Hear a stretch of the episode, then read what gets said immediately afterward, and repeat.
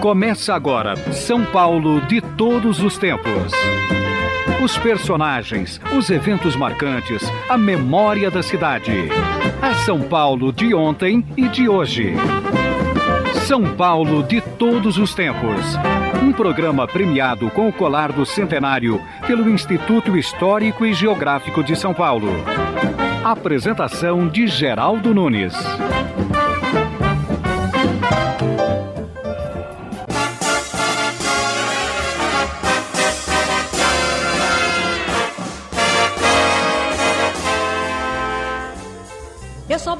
Bebop no meu samba quando o tio Sam tocar o tamborim. Quando ele tocar no pandeiro e no zabumba. Quando ele aprender que o samba não é rumba. Chicletes com banana, de gordurinha e Almira Castilho. É a música que estamos ouvindo na voz da Leila Silva. E um antigo ouvinte de rádio está conosco aqui no São Paulo de todos os tempos. Ele que já veio ao programa uma vez, mas que tem histórias sobre o bairro do Brás. E o Pedro Oswaldo Scatoni também tem uma participação nesse trabalho de sobrevivência do Brás, porque nós estamos falando do Brás desde a semana passada. O Pedro Oswaldo Scatoni é um bicicleteiro. Ele é dono de uma bicicletaria, aliás, de duas. Tem uma outra funcionando na Vila Mariana. E é um antigo morador do Brás. Por que, que você insiste, Pedro Oswaldo, em manter o Palácio das Bicicletas vivo? Hein? Prazer em revê-lo. Claro. Satisfeito em estar presente novamente. Muito obrigado. Bom, todos nós temos que ter um trabalho, uma função. E esse trabalho, esse ofício que meu pai me colocou desde os oito anos de idade, quer dizer, já são 60 anos que estou trabalhando, não morri de trabalhar até hoje, criou em mim um amor muito grande pelo que eu faço e não só ao que eu faço, como também ao mundo do que eu, com que eu trabalho, os clientes, fornecedores, o tipo de serviço que a gente presta. Então, isso daí a gente faz com carinho e a gente segura com tanta dedicação que é difícil você mudar ou querer fazer outra coisa. É um, uma profissão simples, embora antigamente era relevada a, um, a uma, uma, uma qualificação baixa, né, como jornaleiro, engraxate, mas graças a Deus pelo trabalho a gente conseguiu crescer, formei meus quatro filhos, que me dão muito orgulho, e tomara que a gente continue até os dias que Deus pôs para a gente poder trabalhar. Nesse trabalho de bicicleteiro. Certo. Você é bicicleteiro mesmo? Sim. Você pega no, no batente, você pega Sim. na catraca, no pedal. Certo. Logicamente que hoje já tem funcionários que fazem isso, mas fiz muito, montei muita roda de bicicleta. Não só de bicicleta, como para carrinhos de, de, de, de paraplégicos, cadeiras de rodas. Fiz muita coisa nesse sentido aí. Tudo que se refere à bicicleta, passei por tudo. Todo sonho de criança é ter uma bicicleta. Tem muitas pessoas que usam para condicionamento físico, para outros fins. Tem outros que gostam de fazer é, montanhismo, trekking. E há muita finalidade. Há muitos setores que são usados e, e apreciados. Existem os bikers. Sim, tem. O pessoal que pedala à noite à em noite, São Paulo. À noite, é tão gostoso. Olha, eu tenho um slogan conheça, ande de bicicleta e conheça a cidade, porque só de bicicleta você pode conhecer. De carro não dá tempo para conhecer. E a pé também você não anda muito. Então, de bicicleta você pode, vai ver o Centro Velho, vai ver a Avenida Paulista, vai até o Jabaquara. Tem tanto lugar bonito que se pode ir de bicicleta e conhecer, admirar a arquitetura dos prédios, que a gente nem passa e nem, nem, nem percebe. E tem uma coisa, a bicicleta é como viver. Hum. A bicicleta ensina você a manter o equilíbrio. Se você pegar uma ladeira, que seriam as dificuldades da vida, você tem que ir maneirando, pondo numa marcha mais suave para poder chegar até o topo. E quando for descer essa mesma ladeira, também tem que ir com cuidado, com cautela, para não dar com os burros d'água, né? não, não sofrer um acidente. A vida é isso, é que nem andar de bicicleta. Não tem muita diferença, não. Pedro Oswaldo Scatoni, eu chamei você aqui ao programa Sim. porque você é um saudosista assumido. Você diz que o passado era melhor mesmo do que o presente. Aí eu falei: olha, eu não sou adepto do saudosismo. Eu gosto de tratar a coisa como memória. Só que o Pedro Oswaldo Scatoni é um memorialista também, porque ele se lembra de muita coisa. Por exemplo, eu sei que você se lembra da frequência das emissoras de rádio antigamente, as emissoras que, que existiam em São Paulo. Você tem aí, né? Eu lembro, lembro, e eu de memória, porque no dial você girava de um ponto a outro do dial, sabia todas as estações. Ela começava com a PRA7, Rádio Cosmos. Depois vinha a PRE4, Rádio Cultura. PRA5, Rádio São Paulo. PRB6, Rádio Cruzeiro do Sul. PRG2, Rádio Tupi. PRB9, Rádio Record. PRF3, Rádio Difusora. PRA6, Rádio Gazeta. PRH9, Rádio Bandeirantes e PRH7, Rádio Pan-Americana. A Rádio Eldorado só entrou no ar em 1958. Portanto, o que eu falei é antes um pouco dessa data. Você tem mais ou menos a época de, de, dessas emissoras? Ah, ano 40, não, começo dos 40, 50? Nos anos 40, anos 40. 40, 50.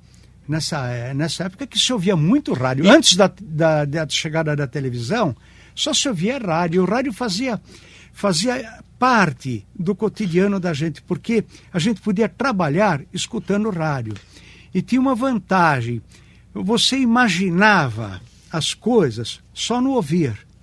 Entendeu? Muita, muitos ouvintes gostariam de conhecer pessoalmente um certo ator, um certo locutor, porque imaginava, quando encontrava já não era aquilo, entendeu?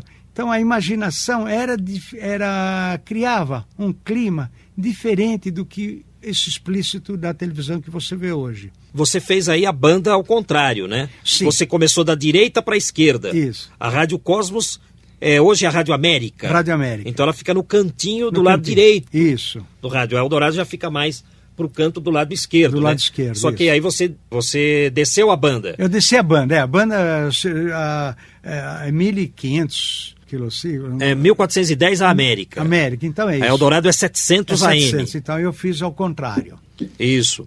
E havia uns rádios no passado, Sim. por exemplo, 700 mais 700 dá 1400. Havia rádios que dobrava a banda, pegava a mesma emissora. Você lembra disso? Olha, houve ocasião, sim. Eu lembro disso daí. Que a gente pegava duas vezes no dial. Dava para pegar duas vezes. A Eldorado dava para se pegar duas vezes. Se pegava no, no 700 e no 1400. Hoje não existe mais não isso. Existe mais. O Dentel mandou fechar mais as bandas e tudo. Mas havia isso no havia passado. Havia isso, pegava duplamente, sim. Interessante. Agora, você falou, a vida antes era melhor mesmo. Olha, vivia-se com pouco dinheiro. Com pouco dinheiro dava para se viver. Ah, sim. Não tinha no que gastar. Porque, olha, são Paulo era pequeno, para começar, você trabalhava perto de casa, ia a pé ou de bonde, não existia quase automóveis, nem telefone. Telefone era difícil obter um telefone, era muito custoso. Mas, em compensação, não tinha essa sociedade consumista de hoje.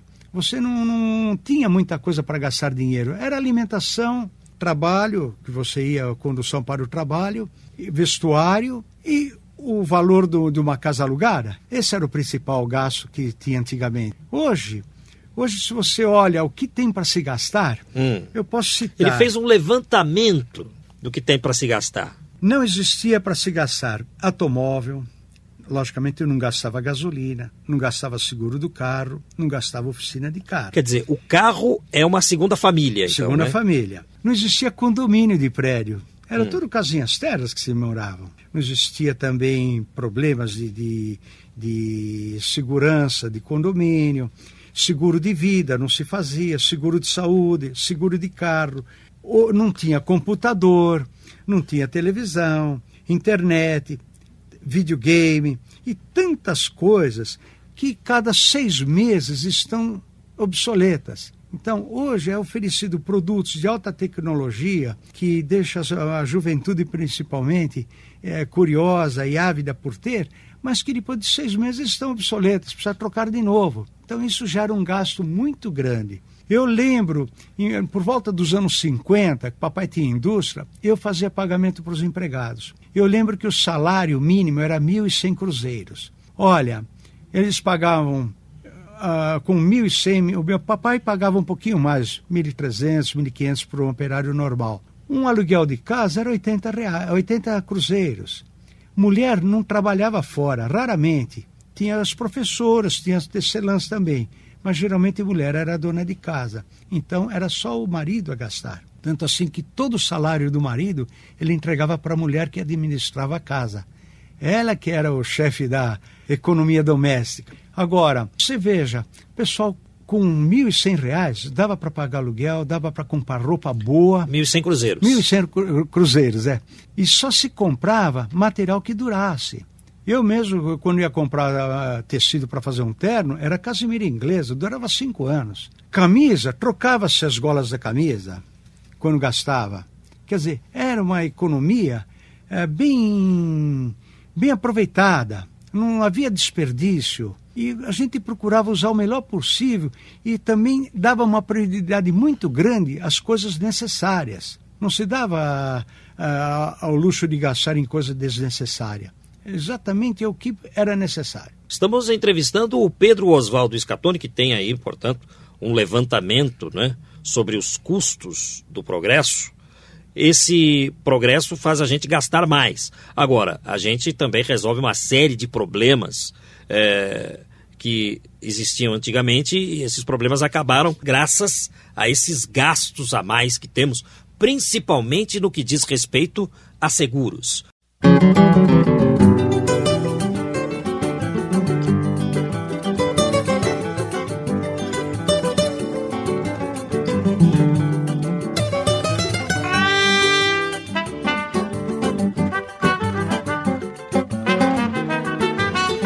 São Paulo de todos os tempos, 700 kHz. Estamos ouvindo Flamengo de Bonfilho de Oliveira com o Yamandu Costa ao violão. É sempre bom ouvir um pouco mais.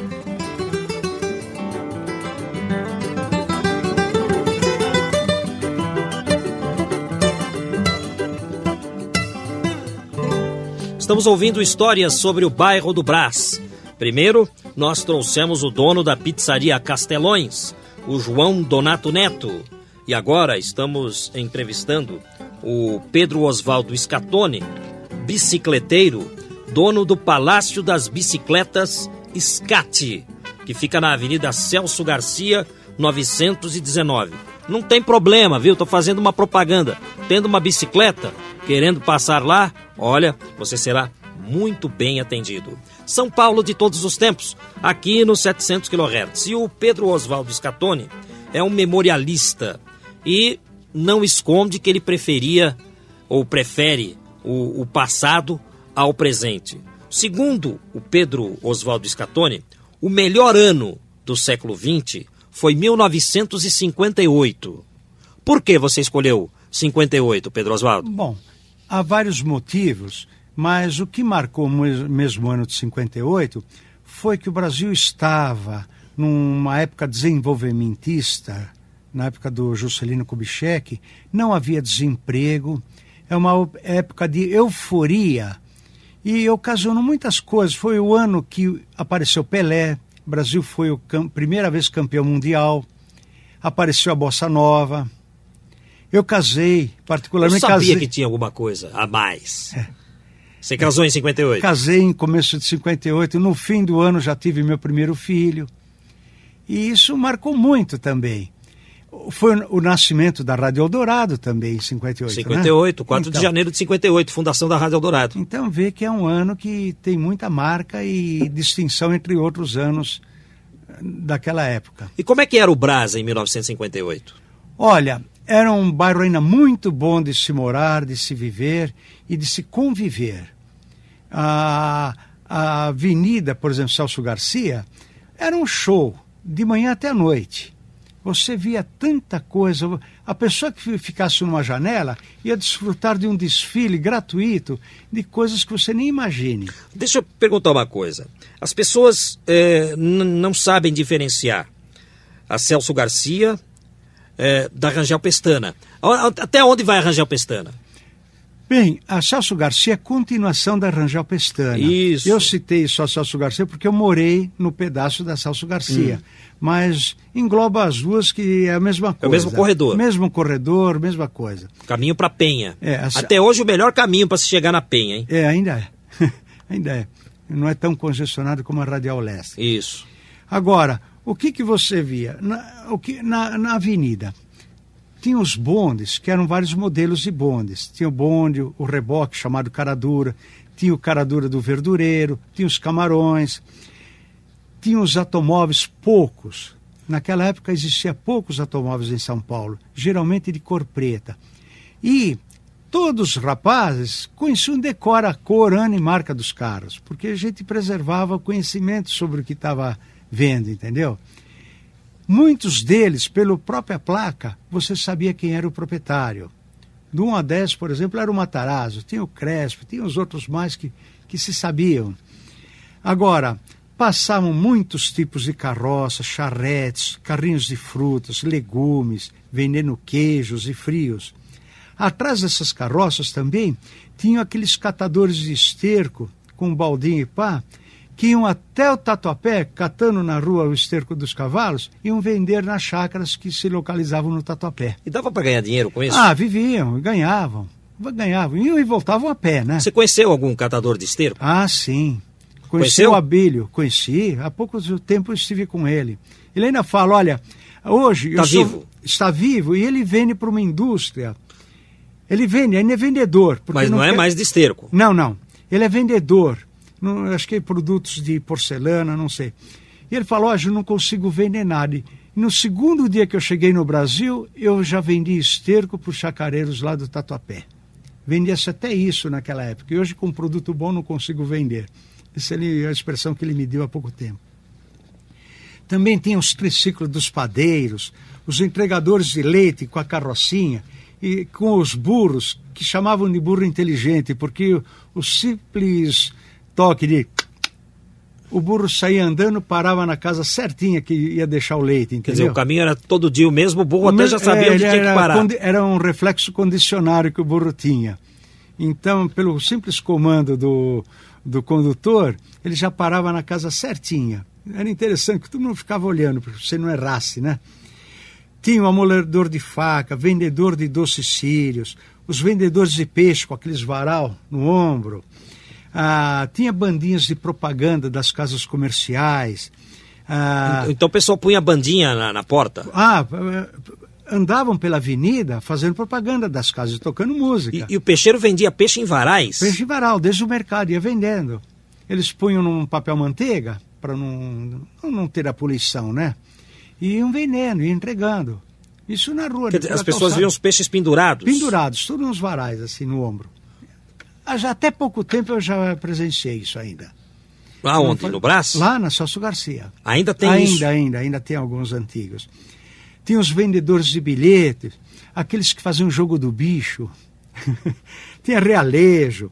Ah, ah, uma, uma carroça que marcou muito foi dos macarrões Petibon. Eles usavam, eh, elas usavam uma parelha de, de cavalos de dois metros de altura lindos, lindos, lindos. Quando passar na rua, todo mundo sai na porta para admirar o cavalo, a beleza dos cavalos. Ah, tinha ah, circo. Quando aparecia circo, eles faziam desfile com os animais pela Avenida Celso Garcia, pela Rangel Pestana. O circo ficava lá na Várzea do Glicério e iam até o Tatuapé e voltavam pela Celso Garcia, desfilando. Eu lembro que meu primo Diógenes, que tinha uns 7, 8 anos, um dia sumiu de casa. Ah, o meu tio, quando chegou em casa, logo imaginou. Ah, ele saiu, foi atrás do circo que passou aí. Dito e feito. Ele foi buscá-lo atrás do elefante, lá na altura da Rua Belém. Quer dizer, a garotada seguia o circo? Seguia o circo. Todo mundo seguia. A garotada seguia. A pé. Porque os animais. Tinha um gigante, eu lembro que chamava Manuel Camacho, com 2,40 metros. Era ficou famoso pela altura dele, né? E tinha gente que dizia que era pecado seguir circo, não é? Ah, não sei, mas a turma seguia. seguia, seguia. Ajuntava de gente, viu? As crianças não tinham o que fazer, né? Tinham que se ocupar em alguma coisa, né? É. Ah, tinha os vendedores de casemira, os imigrantes, muitos italianos chegavam da Itália e iam vender casemira no braço, de porta em porta. Isso tinha muito. Outra coisa também que a gente eh, admirava muito é a troca de cartazes de cinemas. Toda segunda-feira tinha cartazes novos, pintados por artistas que hoje não existem mais. Então você via confeccionar aqueles cartazes em tamanho grande, com toda a fisionomia dos artistas, que não eram fáceis de serem reproduzidas. O, mas o artista desenhava ali na hora? Sim, ele, a gente via desenhando no.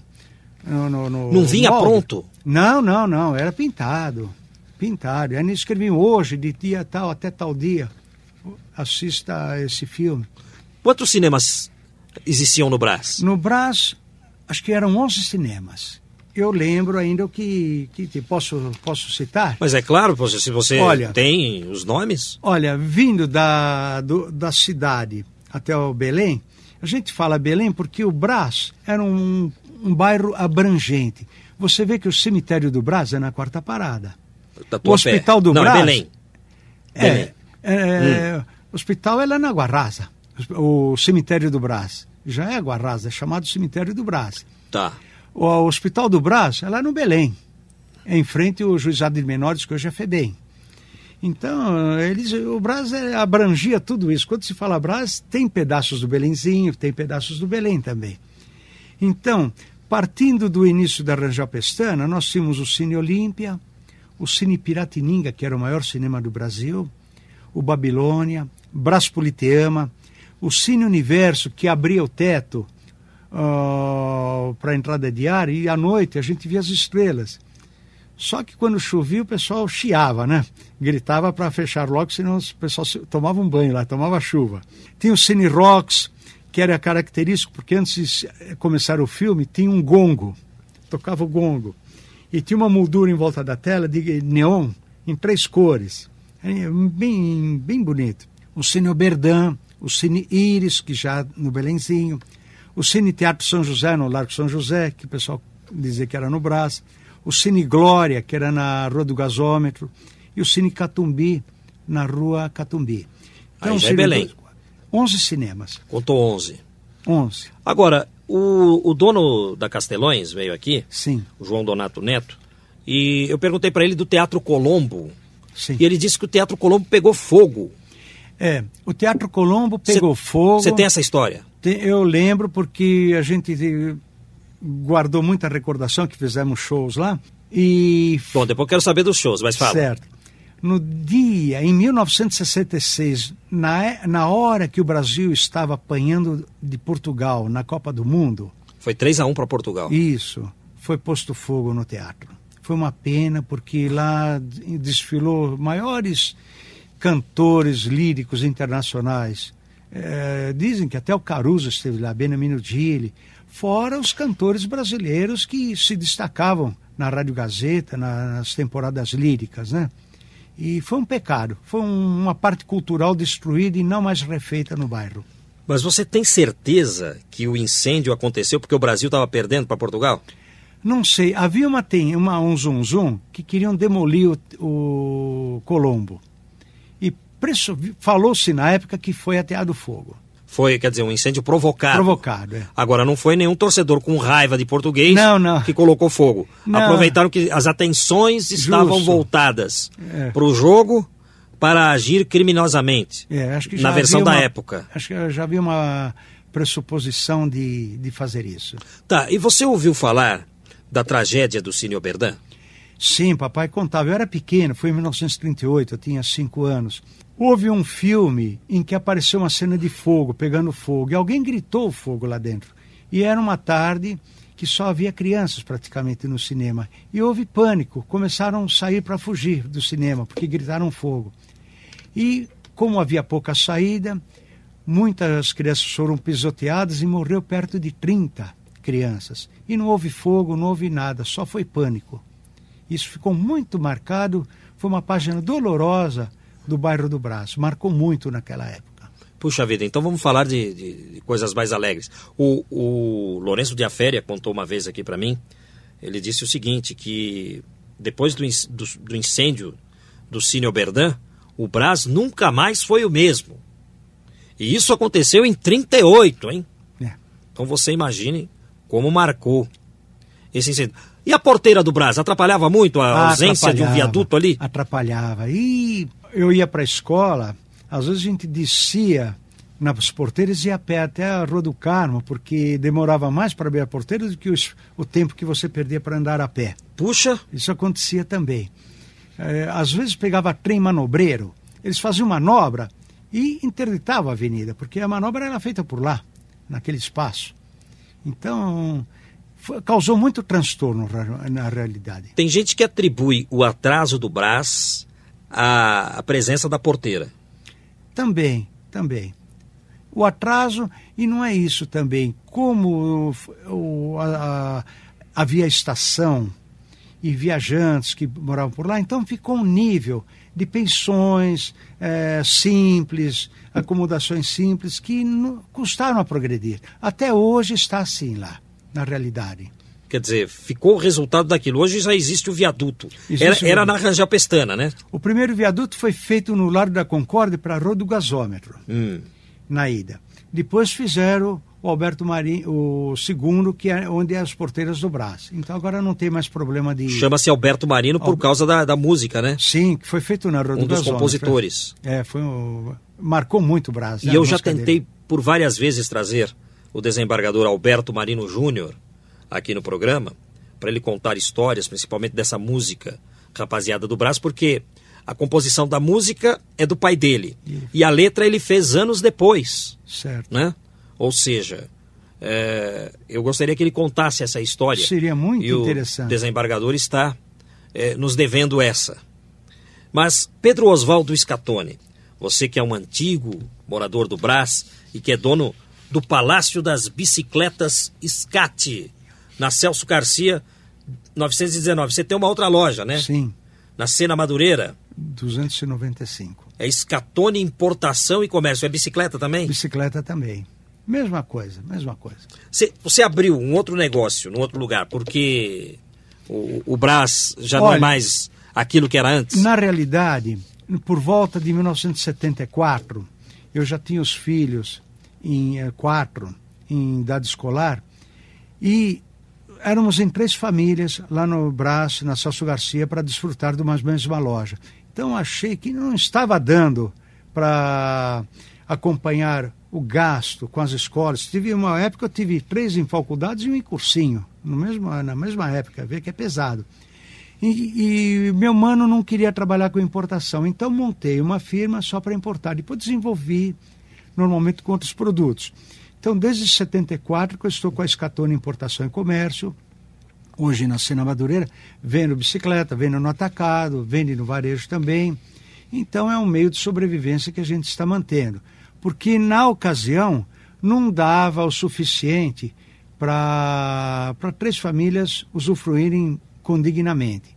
Então foi por isso que a gente montou outra firma. É verdade que estão querendo te tirar de lá agora? É, agora estão onde eu estou, há uma imobiliária grande que quer comprar a quadra toda para fazer um, um conjunto de prédios lá. Puxa vida, hein? Então vamos ver o que, que a gente vai fazer. É o preço do progresso. É o progresso. Tá vendo? É o preço do progresso de novo. É. Você falou agora há pouco.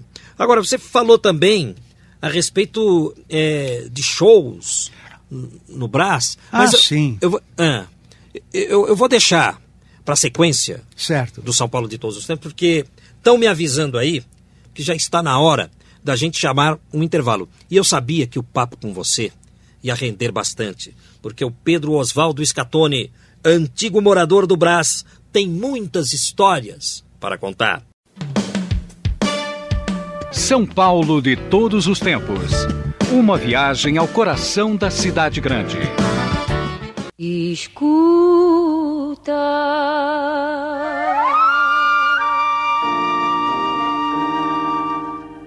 São Paulo de todos os tempos. Estamos recebendo o bicicleteiro Pedro Osvaldo Scatone, um antigo morador do Brás. Ele já contou muitas histórias sabe tudo a respeito do bairro do Brás. Eu vou fazer um teste aqui, Pedro Oswaldo Scatone.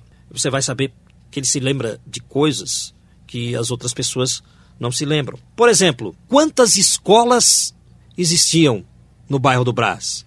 Pedro Oswaldo Scatone. Começando da cidade para o Belém, o Belenzinho, nós tínhamos o Colégio do Carmo, que eu frequentei, o Ginásio do Estado, que é na Ladeira do Carmo, muito tradicional, muito conceituado na época. Escola 30 de Outubro, que era daquele Derville Alegrete. Escola Barão de Mauá, onde estudou o Delfim Neto. Tá, quem era o Derville Alegretti? Ele foi um político também, foi deputado, foi muito conhecido. Tá, o, o Delfim estudou aonde? No, na Barão de Mauá. Porque o Delfim estudou no Cambuci também. Também. Mas é interessante isso. É, o Grupo Escolar Romão Puigari, ou Puigari. Da Isaurinha Garcia. Isso. Estudou lá. Grupo Escolar Gabriel Ortiz.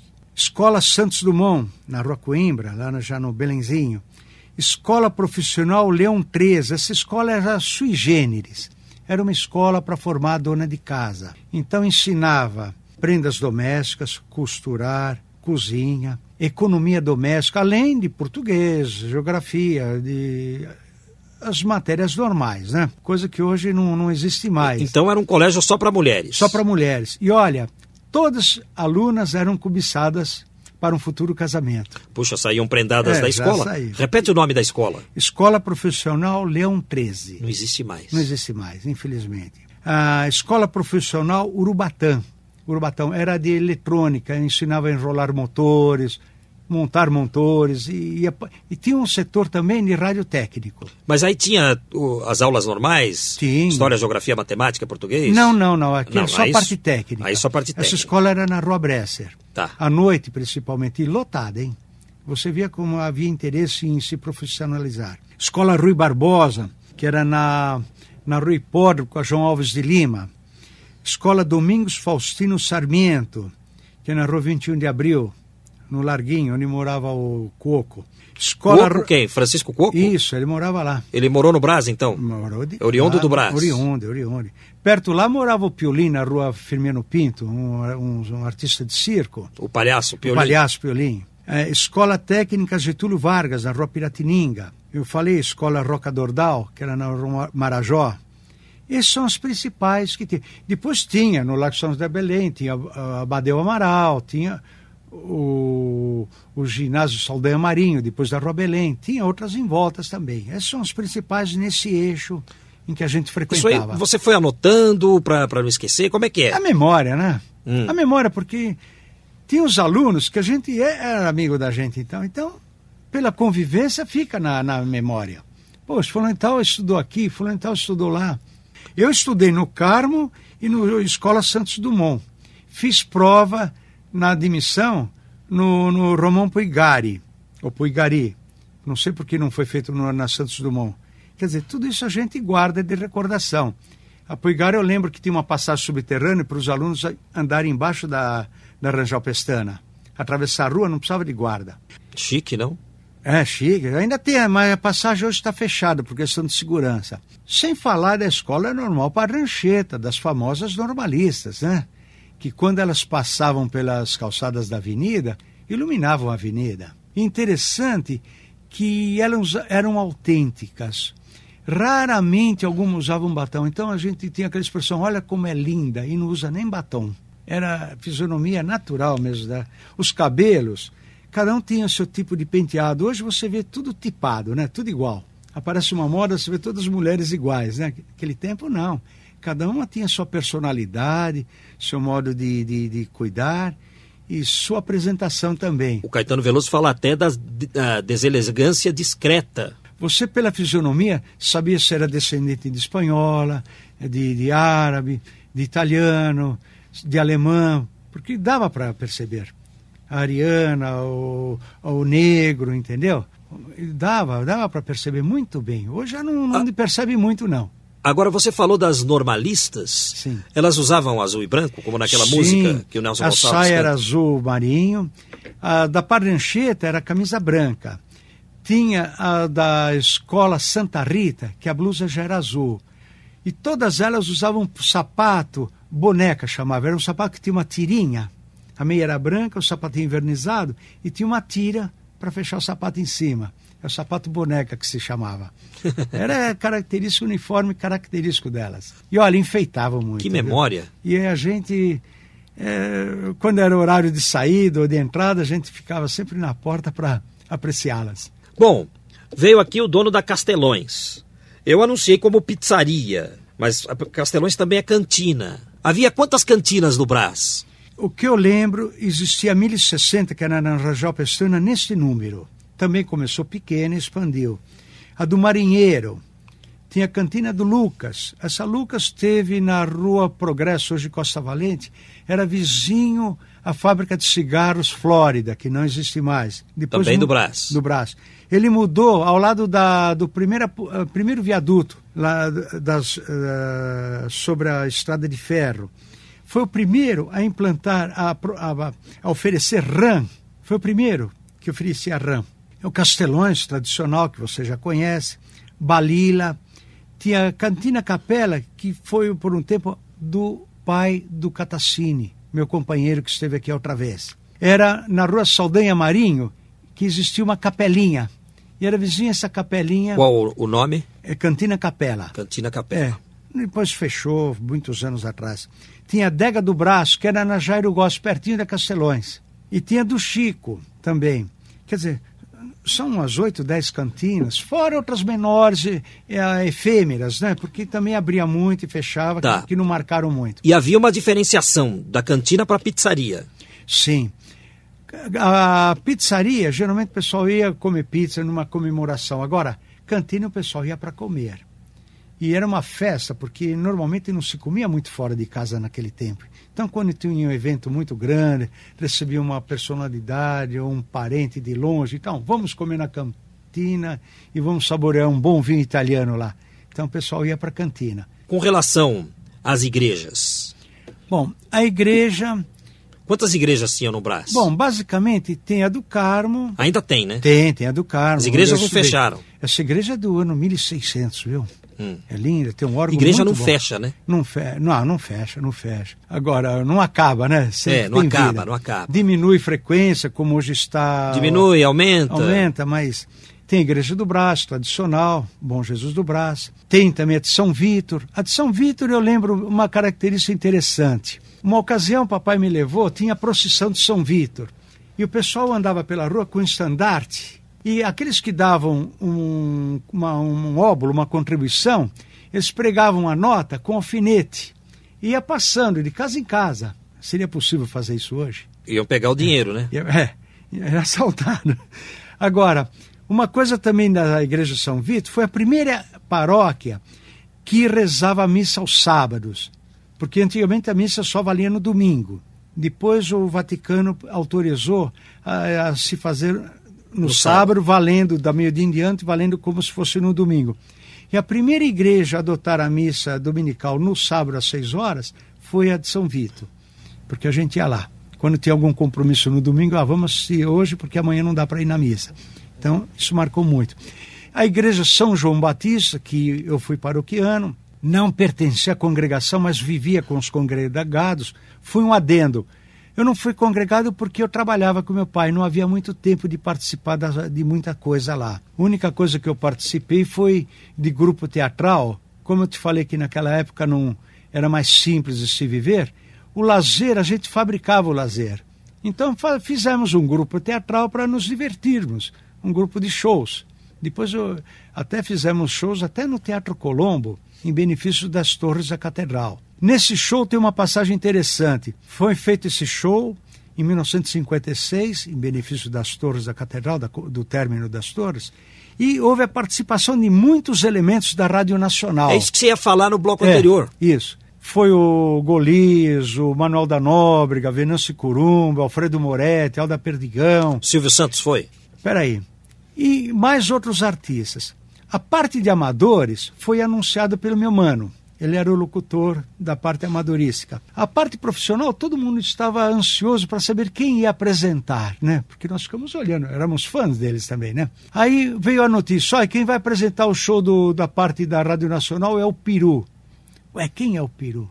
Tivemos a saber que o peru era o Silvio Santos. Puxa, olha, ele eu... ficava vermelho a hora que ele, ele falava. Ficava nervoso. Ele ficava nervoso e vermelho, então chamavam ele de peru. Esse... Pois é, eu, eu perguntei do Silvio Santos por perguntar, não é. sabia que ia combinar certo. com o nome dele, não. Falando da igreja de São João, eu tenho uma pequena mágoa. São João Batista. A, a igreja de São João Batista tinha ao lado uma série de altares dedicados a santos como São José, São, uh, Nossa Senhora de, uh, de Fátima, São Luís Gonzaga e outros santos. Inclusive minha mãe, todo dia 19, ia enfeitar o altar de São José. Havia no altar-mor umas pinturas fabulosas, feitas pelo Benedito Calixto. Tinha uma pintura no lado direito do altar-mor, que é a Salomé segurando a cabeça decepada de São João Batista, porque ele foi decepado, né? É. E é uma pintura grandiosa, grande no tamanho e bonita mesmo de expressão. E, infelizmente, houve um vigário lá que achou que a igreja estava escura, mandou destruir todos os altares laterais, e onde tinha essa pintura do Benedito Calixto foi passado latex. Isso Quer foi dizer, um pecado. Acabaram com a pintura acabaram do Benedito pintura. Calixto. Quer dizer, ele não tinha dinheiro para mandar recuperar, não, não, avisou ninguém. Pintou de branco. Mandou pra, pintar de branco. Para ficar clara. Isso foi um, um ato impensado, talvez. Isso me magoou bastante, porque a gente tinha muito carinho pela igreja. Eu tenho um fato interessante também. Eu tenho um primo que foi batizado pelo São João Batista. Mas de que jeito? Ele, quando ele nasceu na maternidade do Brás, que eu te falei, hum. era Leonor Mendes Ibarra o nome da maternidade, teve um problema, a mãe e ele, e ficou desenganado.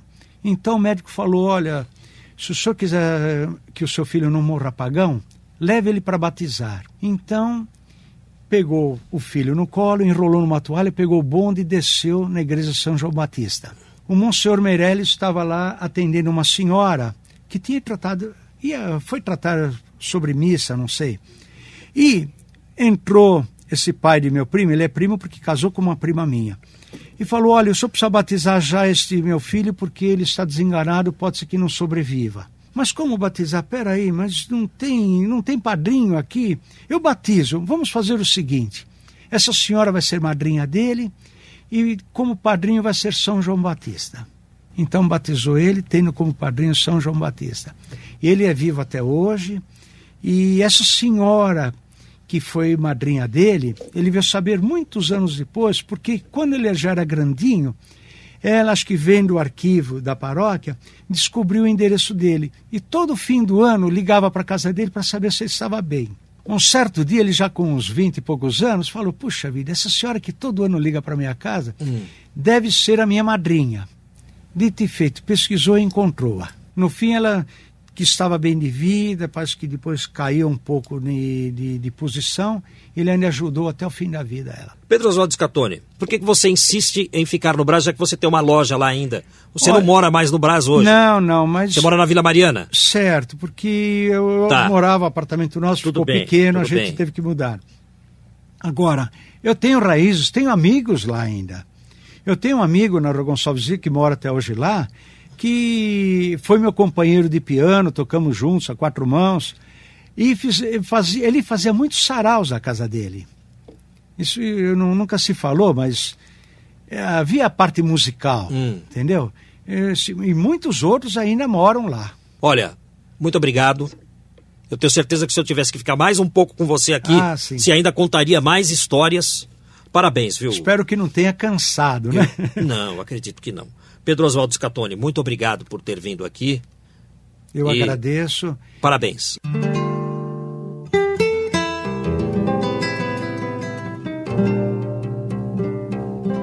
O São Paulo de todos os tempos de hoje vai ficando por aqui.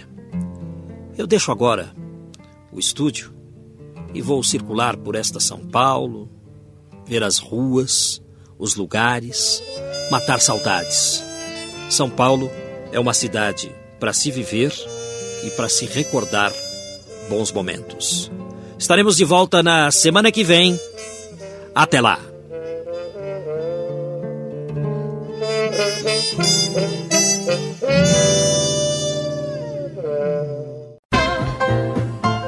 Estamos encerrando mais uma edição do programa São Paulo de Todos os Tempos os personagens, os eventos marcantes, a memória da cidade. A São Paulo de ontem e de hoje. São Paulo de todos os tempos. Um programa premiado com o colar do centenário pelo Instituto Histórico e Geográfico de São Paulo. Apresentação de Geraldo Nunes.